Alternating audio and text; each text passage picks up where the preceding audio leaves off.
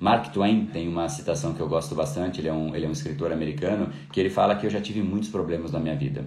A maior parte deles jamais existiu. Né? Então a gente cria tantos problemas que quando a gente olha para trás, nem era um problema. E se você olhar cinco anos para trás, ou dois, né, talvez você nem lembre de cinco anos atrás, mas muitos dos problemas, daquelas preocupações que tiravam o seu sono, cadê elas?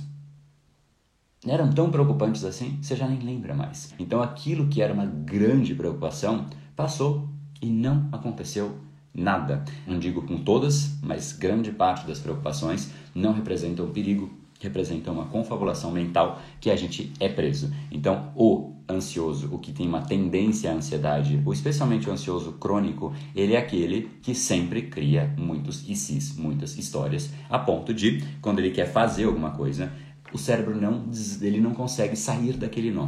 Esse episódio é mais uma edição do Brain Power Drop, uma pequena cápsula de reflexão oferecida além dos episódios regulares. Para aprofundar no assunto de hoje e aprender a programar o seu cérebro para muito mais intensidade, foco e produtividade, ampliando o seu nível de impacto, entre em reprogrameseucerebro.com.br.